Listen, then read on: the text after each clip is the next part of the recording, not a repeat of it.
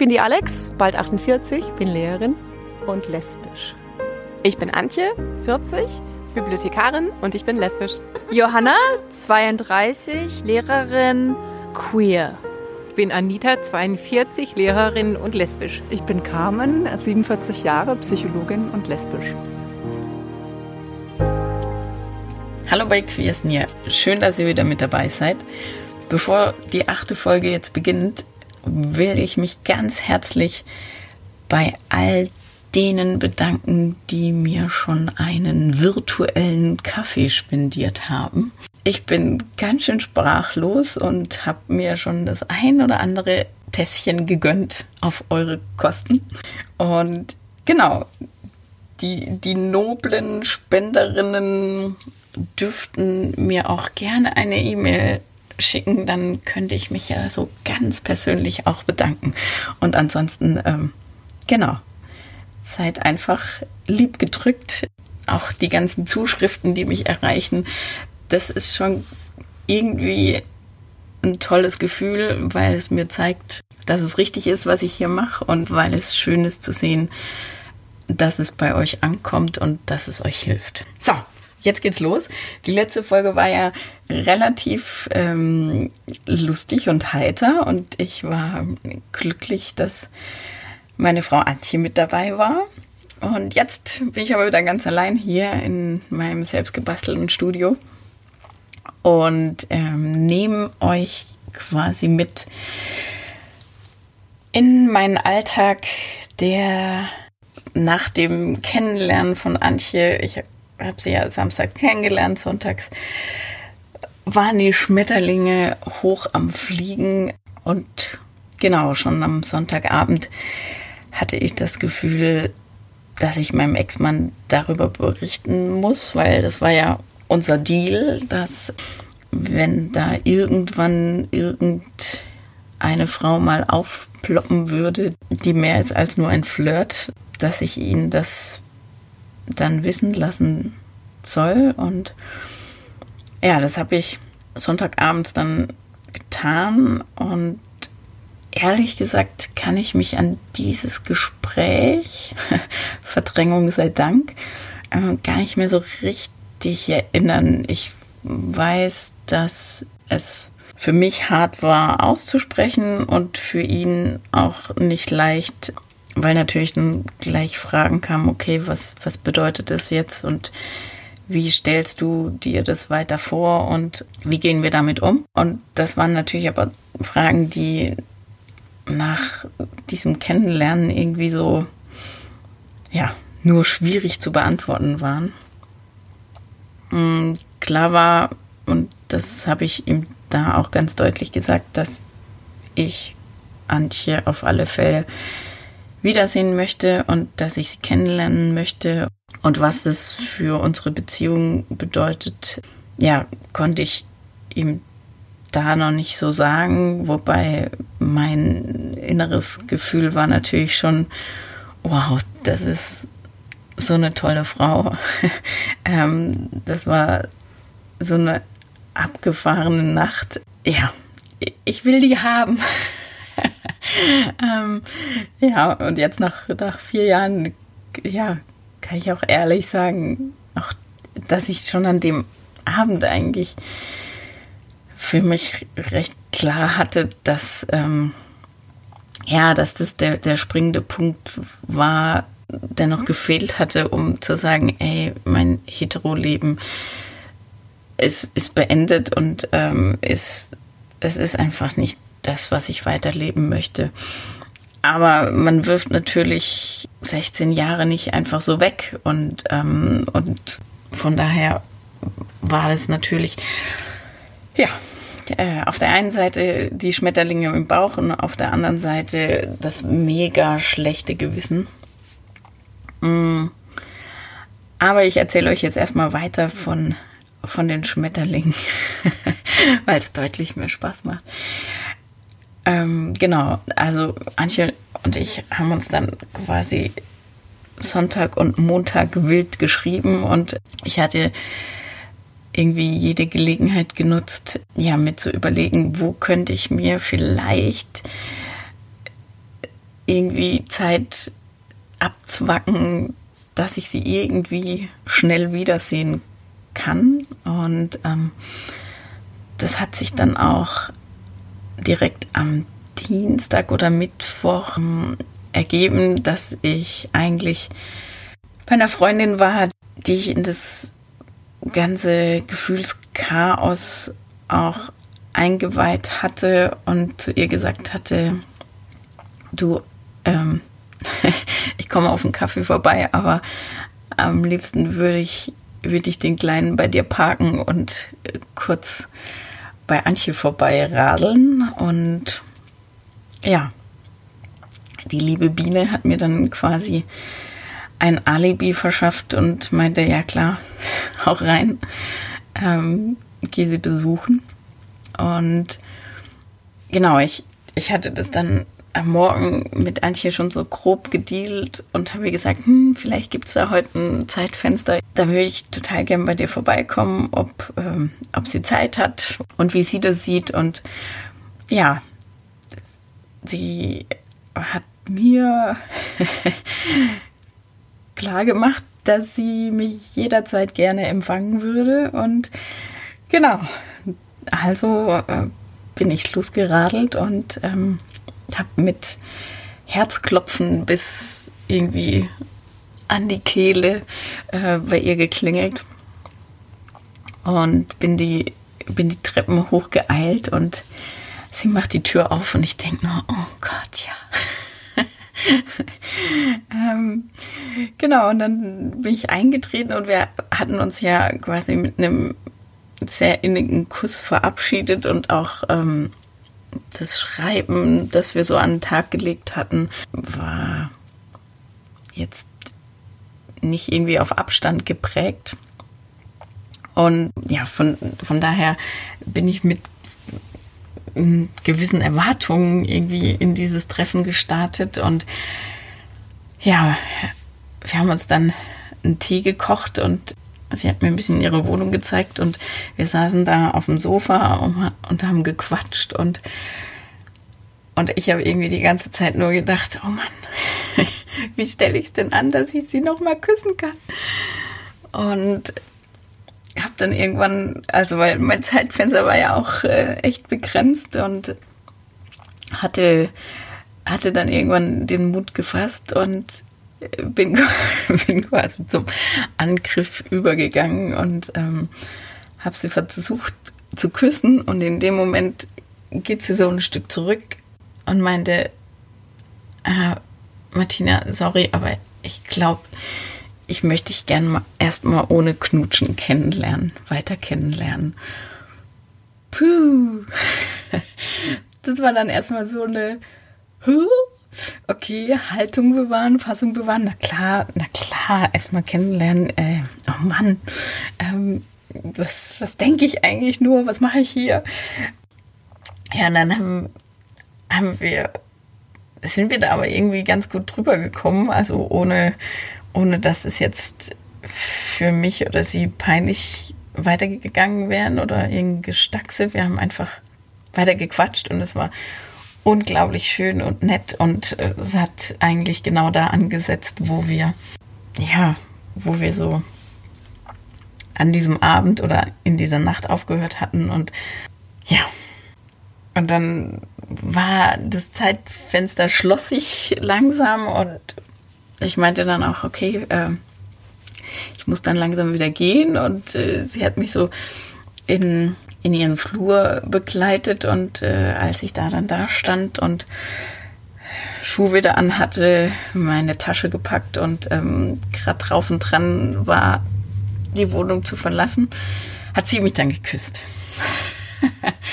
und äh, es war unglaublich schön und, und ich wäre natürlich am liebsten gleich da geblieben, ähm, ging ja aber nicht. Und ja, wir haben uns verabschiedet und ich bin so nach diesem ersten Tiefschlag, sage ich jetzt mal, ähm, bin ich dann doch wieder total heimgeflogen sozusagen. Und ja, habe dann, ah, ich weiß gar nicht mehr, ja klar, bin, bin dann bei Biene ähm, vorbeigeschlittert, habe ihr kurz einen Abriss gegeben, habe den Kleinen eingepackt und ja, bin nach Hause geradelt und ja, und zu Hause ja, lief in der Zeit halt, ja, wie, wie bisher eigentlich auch. Es lief dieses Doppelleben, ähm, nur dass ich auf einmal alles ein bisschen leichter hingekriegt habe, weil da diese Schmetterlinge waren. Außer wenn mein Ex-Mann dann nach Hause kam von, ja, von seiner Arbeit, dann hat natürlich alles irgendwie so eine Schwere bekommen, weil ich ihm natürlich angesehen habe, wie er mit dieser Situation ringt und was es mit ihm macht, einfach so. Und ja, in dieser Zeit waren abermals irgendwie Martje, Linda und Chris total wichtig, weil sie mich auch immer wieder so ein bisschen eingenordet haben, mich auf der einen Seite runtergeholt haben, dass ich nicht überstürzt irgendwelche Entscheidungen treffe und auf der anderen Seite mir aber auch dieses schlechte Gewissen genommen haben und gesagt haben, hey, es ist okay und leb's jetzt einfach und und genieß es, soweit du es genießen kannst und lass das Leben einfach mal, lass die Zügel mal locker und lass es mal laufen.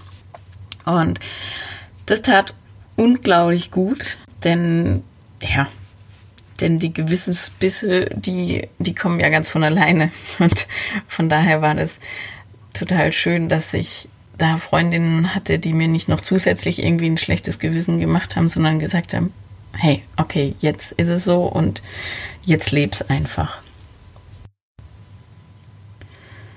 In dieser Woche stand dann auch eine Bar 3 an. Das ist quasi einmal im Monat ein lesbischer Abend in meinem, in, in meinem Stammcafé. Und das war eigentlich, ja, schon, schon bevor das alles mit Antje losging, war das quasi so die feste Größe in meinem Terminkalender. Also war auch schon klar, dass ich da hingehen möchte. Für meinen damaligen Mann war das natürlich aber ein naja, ein Termin, der jetzt unter einem ganz anderen Gesichtspunkt stand, weil er natürlich davon ausging und sich auch rückversichert hatte, ähm, dass ich dort dann ja wohl auch Antje treffen werde.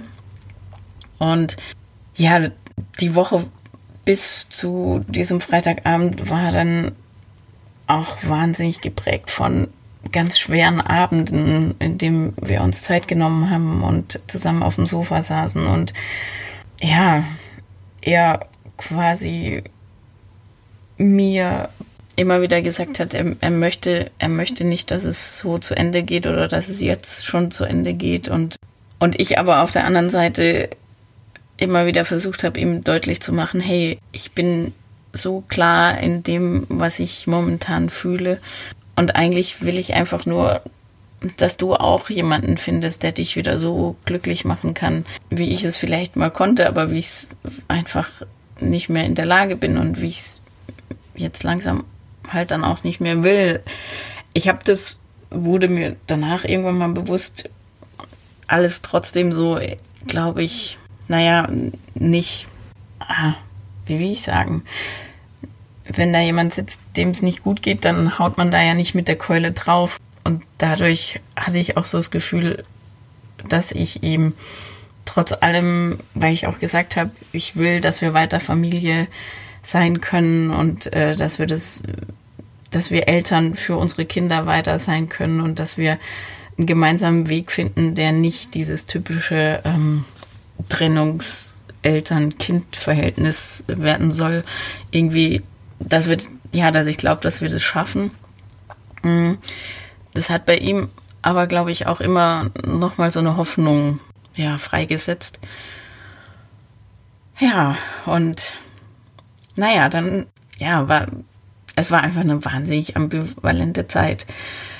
Dann kam dieser besagte Freitag und Antje und ich hatten dann kurzerhand beschlossen, dass wir nicht direkt in die Bad also wir uns nicht direkt in diesem Café treffen, sondern wir gerne noch eine, einen Spaziergang zusammen machen würden und ähm, sind dann auf so einen kleinen Berg gewandert und da muss ich auch echt sagen, da hat die Natur an dem Abend das ganz große Kino aufgefahren. Wir saßen da an einem verlassenen Plätzchen. Es war Vollmond. Ähm, die Glühwürmchen waren unterwegs und haben, haben uns echt eine coole Show geboten. Und irgendwann ist dann noch eine Fledermaus um uns gekreist. Und da hat sich dann auch rausgestellt, dass nicht nur ich ein Fledermaus-Fan bin, sondern Antje auch. Und boah, also quasi der zweite Abend ging genauso magisch weiter, wie der erste geendet hatte. Ja, und wir haben sehr, sehr viel Zeit dann zu zweit auf diesem Berg verbracht und sind dann aber trotzdem noch in dieses Café gegangen und auch das war dann für mich so, wow, so was ganz Neues. Also das war ja dann so ein geschützter Rahmen. Es war klar, ähm, da musste ich jetzt auch keine Angst vor irgendeinem Outing haben, das ich nicht haben möchte in der Öffentlichkeit. Also das war jetzt bei der Wanderung zum Beispiel noch eine Sache, die natürlich äh, für mich ganz schwierig war. Also Antje hätte auch da schon gern meine Hand genommen und ich eigentlich auch ihre. Aber tatsächlich haben wir es erst gemacht, als so richtig dunkel war, weil ich natürlich die ganze Zeit Angst hatte, dass mich da irgendjemand sehen könnte, der mich kennt und ja, das Schlamassel dann irgendwie seinen Lauf genommen hätte. Und aber die Bar 3 war dann eben der Schonraum, der so praktisch und toll war. Ja, all die anderen lesbischen Frauen und ähm, wir als Paar. Ja, das hatte, das hatte was von, von Happy End, von huh, meine Träume, die ich, die ich bisher immer so für mich im Stillen geträumt haben, werden auf einmal wahr. Ja, das war die erste Woche. für mich war in dieser Zeit auch immer schon gleich wichtig, Antje zu signalisieren, hey, ich weiß, mit welchem Päckchen ich hier durch die Gegend laufe und ähm, was für eine was für eine Aufgabe das auch sein würde, wenn wir tatsächlich ein Paar werden würden. Und es war ganz witzig, weil wir, wir hatten auf der einen Seite diese, dieses Unbeschwerte und sind geflogen und auf der anderen Seite haben wir aber schon auch immer ganz klar oder gleich ganz klar darüber gesprochen, was wir uns vorstellen können oder ja auch gleich über Ängste gesprochen. Also auch so, Antje hat mir sofort gesagt, dass sie sich das jetzt alles erstmal ein bisschen angucken möchte und auf sich wirken lassen möchte, aber dass sie auf keinen Fall irgendwie eine schmutzige Affäre sein will, dafür ist es sich zu schade und, und das war auch nie irgendwie in meinem Kopf. Also ja, in, in dieser ganzen Anfangszeit hatte ich unglaublich viel beruflich zu tun und ähm, bin dann auch schon nach zwei, drei Wochen war ich vier, fünf Tage musste ich nach Russland und das an sich war schon ein mega Kontrast, weil so ein bisschen, ja, gerade dieses Bar 3 Erlebnis irgendwie, ja, ich bin schon ein bisschen out sozusagen. Und dann irgendwie, ja, und dann Russland äh, mit all dem Konservativen, was man so kennt und wie es dann auch tatsächlich ist. Das war schon echt ein kleiner Kulturschock. Und aber auch da war ich irgendwie total gleich revoluzermäßig drauf und habe mein Regenbogenfähnchen von meiner Fototasche nicht weggemacht, was mir, glaube ich, eingebrockt hat, dass ich jedes Mal, wenn ich durch die Sicherheitsschleuse von dieser Wettkampf-Area da durch musste, ähm, dann haben die mich immer wieder neu gefilzt. Alle anderen Journalisten hatte ich das Gefühl, ähm, die durften die durften durchgehen, weil man kennt sich ja irgendwann mal, sind ja dann auch immer die gleichen Security-Leute und aber nein, ich musste immer schön alles auspacken und zeigen und ja, kann auch Zufall und Einbildung gewesen sein, aber ich habe mich damals äh, etwas schikaniert gefühlt.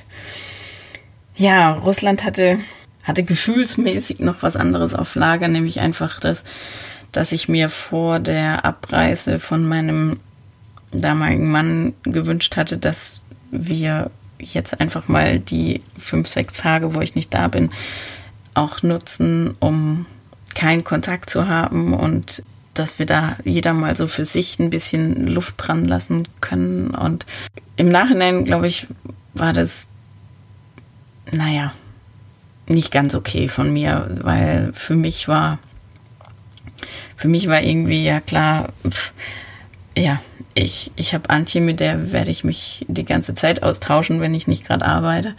Und, und er hat zu Hause die Kinder an der Backe und die stellen ja auch Fragen. Also normal melde ich mich ja auch und ja, das war im Nachhinein nicht ganz so toll, aber, aber auch irgendwie, ja, man macht nicht alles richtig. und, und trotzdem glaube ich, was für mich irgendwo, auch wenn es sehr egoistisch ist, war es wichtig und ja, und, und ich habe auch dort dann gemerkt, ja, es ist, es, er fehlt mir nicht. Die Kinder fehlen mir und es macht mir Angst, was das alles bedeuten wird. Aber ja, in, in Russland habe ich Antje gesagt, hey, wenn ich nach Hause komme, dann wird es dieses finale Gespräch geben, wo ich ganz klar und deutlich sage, dass diese Ehe für mich beendet ist.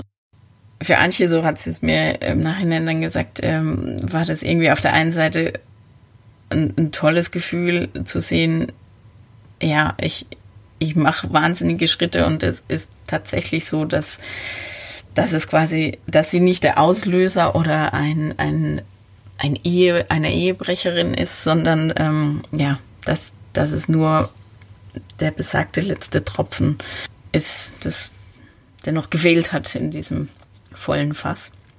Und auf der anderen Seite hat sie auch so ein bisschen Druck gemacht, weil sie natürlich dachte, oh, ich möchte die Verantwortung gar nicht haben. Ähm, sie weiß ja selbst noch gar nicht, äh, ja, kann sie sich das alles so mit mir vorstellen oder nicht. Und ich war, wie so oft, wenn ich eine Entscheidung treffe, so ganz klar. Also ich brauche lange. Manchmal ein ganzes Leben.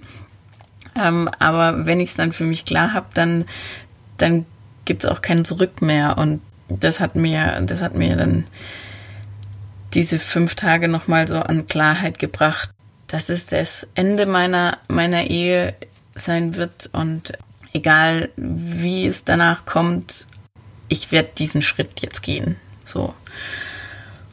Puh. Und dann wollte ich auf der einen Seite äh, dringend von Russland zurückreisen und auf der anderen Seite hatte ich wahnsinnig Angst vor, vor der Ankunft ähm, und vor diesem Gespräch. Ja, also in diesen ersten, ah, ich weiß gar nicht, es waren so drei, zwei, drei, vier Wochen, ich weiß es nicht mehr. Da war wirklich Gefühlschaos pur und ja, Achterbahnfahren at its best. was da auch noch ganz schön war oder was dazugehört, wenn ich über diese Zeit nachdenke, dann, dann ist es Chris, die ich damals irgendwie über WhatsApp, äh, über alles quasi in, in Echtzeit ähm, informiert habe und die mich da auch in Russland irgendwie gecoacht hab, hat und die ja, die, die auch immer ganz stark darauf bedacht war, dass ich nicht, nicht Schritte überspringe und nicht zu schnell irgendwelche Entscheidungen treffe. Und das war total süß. Die hat eigentlich auch einen total vollen Terminkalender. Und deshalb haben wir oft nur telefonieren können oder haben uns geschrieben. Aber da an dem Montag, als ich, als ich zurückkam, hat sie hat sie mich quasi wie abgefangen, hat gesagt, so, wir treffen uns und wir quatschen jetzt erst nochmal und dann, dann sind wir eine ganze Weile spazieren gewesen und es war, es war total süß, weil sie hat, sie hat mich echt nochmal so abgeklopft. Also sie, sie wollte, sie wollte die unbedingte Bestätigung, dass ich jetzt nicht, weil ich Hals über Kopf verliebt bin und äh, weil es für mich gerade nichts anderes mehr gibt als Antje, ähm, dass ich da, dass ich mir 100% sicher bin, dass ich das nicht für Antje mache, sondern dass es, dass es für mich ist. Also das war so witzig, weil sie hat, sie hat mich wirklich so mit Fragen gelöchert und am Ende habe ich diesen Satz, auf den sie wohl die ganze Zeit gewartet hat, ähm, habe ich gesagt, äh, dass ich gesagt habe, es ist, es fühlt sich so richtig an und es ist, es tut so gut und es ist der Schritt, den ich schon hätte früher gehen sollen und jetzt kann ich ihn gehen. und dann hat sie mich gedrückt und hat gesagt, okay, ich glaube auch, dass du ihn gehen kannst. Und das war damals nochmal, ja, total als wäre da, oh Gott, ich werde schon wieder sentimental, als wäre da so ein, so ein kleiner Engel, der auf mich aufpassen will und der sich vergewissern will, dass ich wirklich jetzt nur Dinge entscheide, die ich später nicht bereue und die ich mit voller Überzeugung entscheide. Und deshalb geht heute am Ende dieser Folge mein, mein aller, aller, aller bester Dank an Chris. Das ist echt Wahnsinn, was du in der Zeit für mich geleistet hast und wie du mich getragen hast. Und ja, auch dieses letzte Abgreifen, um sicher zu gehen, dass es alles okay ist, ähm, war enorm süß. Danke.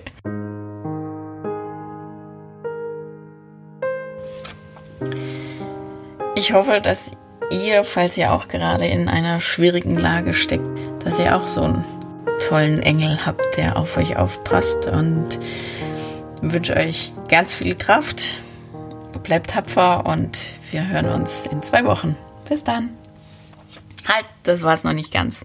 Ich wollte noch sagen, unsere kleine, aber feine private Facebook-Gruppe wird irgendwie von Woche zu Woche etwas mutiger und äh, die Beigetretenen berichten auch immer mehr aus ihrem eigenen Leben. Und falls euch danach ist, vielleicht noch andere Geschichten zu lesen oder Kontakt mit anderen Menschen aufzunehmen, die in einer späten Coming-out-Geschichte stecken oder die vielleicht Partnerinnen sind von jemandem, der ein spätes Coming-out ähm, gerade meistern muss oder gerade gemeistert hat, dann guckt doch mal auf Facebook, sucht Queer is Near.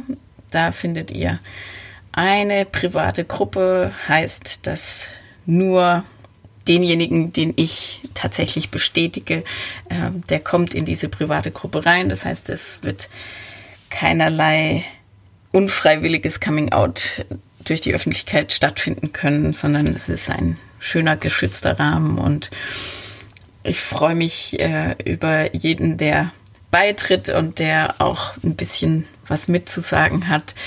Die Mädels, die im Moment am Start sind, die, die haben die haben gerade so einen Schritt gemacht und ähm, fangen an, sich munter zu unterhalten. Ich weiß ja nicht, wahrscheinlich unterhalten sie sich privat, also nicht auf der Plattform jetzt schon, schon deutlich mehr. Aber genau, wollte ich euch nur noch mal ans Herz legen. Da, ähm, da gibt's diese Gruppe, Queer is Near. Kommt, klickt's an und ich freue mich auf euch. Bis dann. Tschüss.